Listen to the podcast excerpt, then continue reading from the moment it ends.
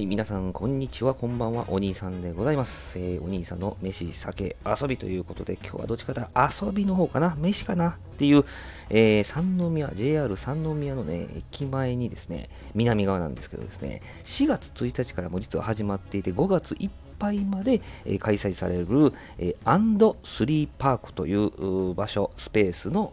紹介でございますね。えー、この南側にあるんですけども、えーつの、ね、エリアからなるコミュニティパークというふうな形で銘打っておられましてね、まあ、写真はこの飲食エリアの写真なんですけれども、まずね、メインがアンドスリーパークっていうところでして、まあ、人工芝が張られててね、あちらこちらにいろんなね、あの形のチェアが、ま、配置されていて、まあ、自由に使えるんですけどね、え周りにはキッチンカーがあったりとか、えコンテナショップがね、え出てたりとかいう風な場所なんでございます。そして、アンドスリースペースっていうところがありまして、こちらはいろんなパフォーマンスとか、あそういう出し物とかをするところらしいです。で、アンドスリービストロっていうのがありまして、こちらが飲食、80席ほどある飲食エリアなんですね。まあ、ちょっとしたおつまみからパスタ、デザート、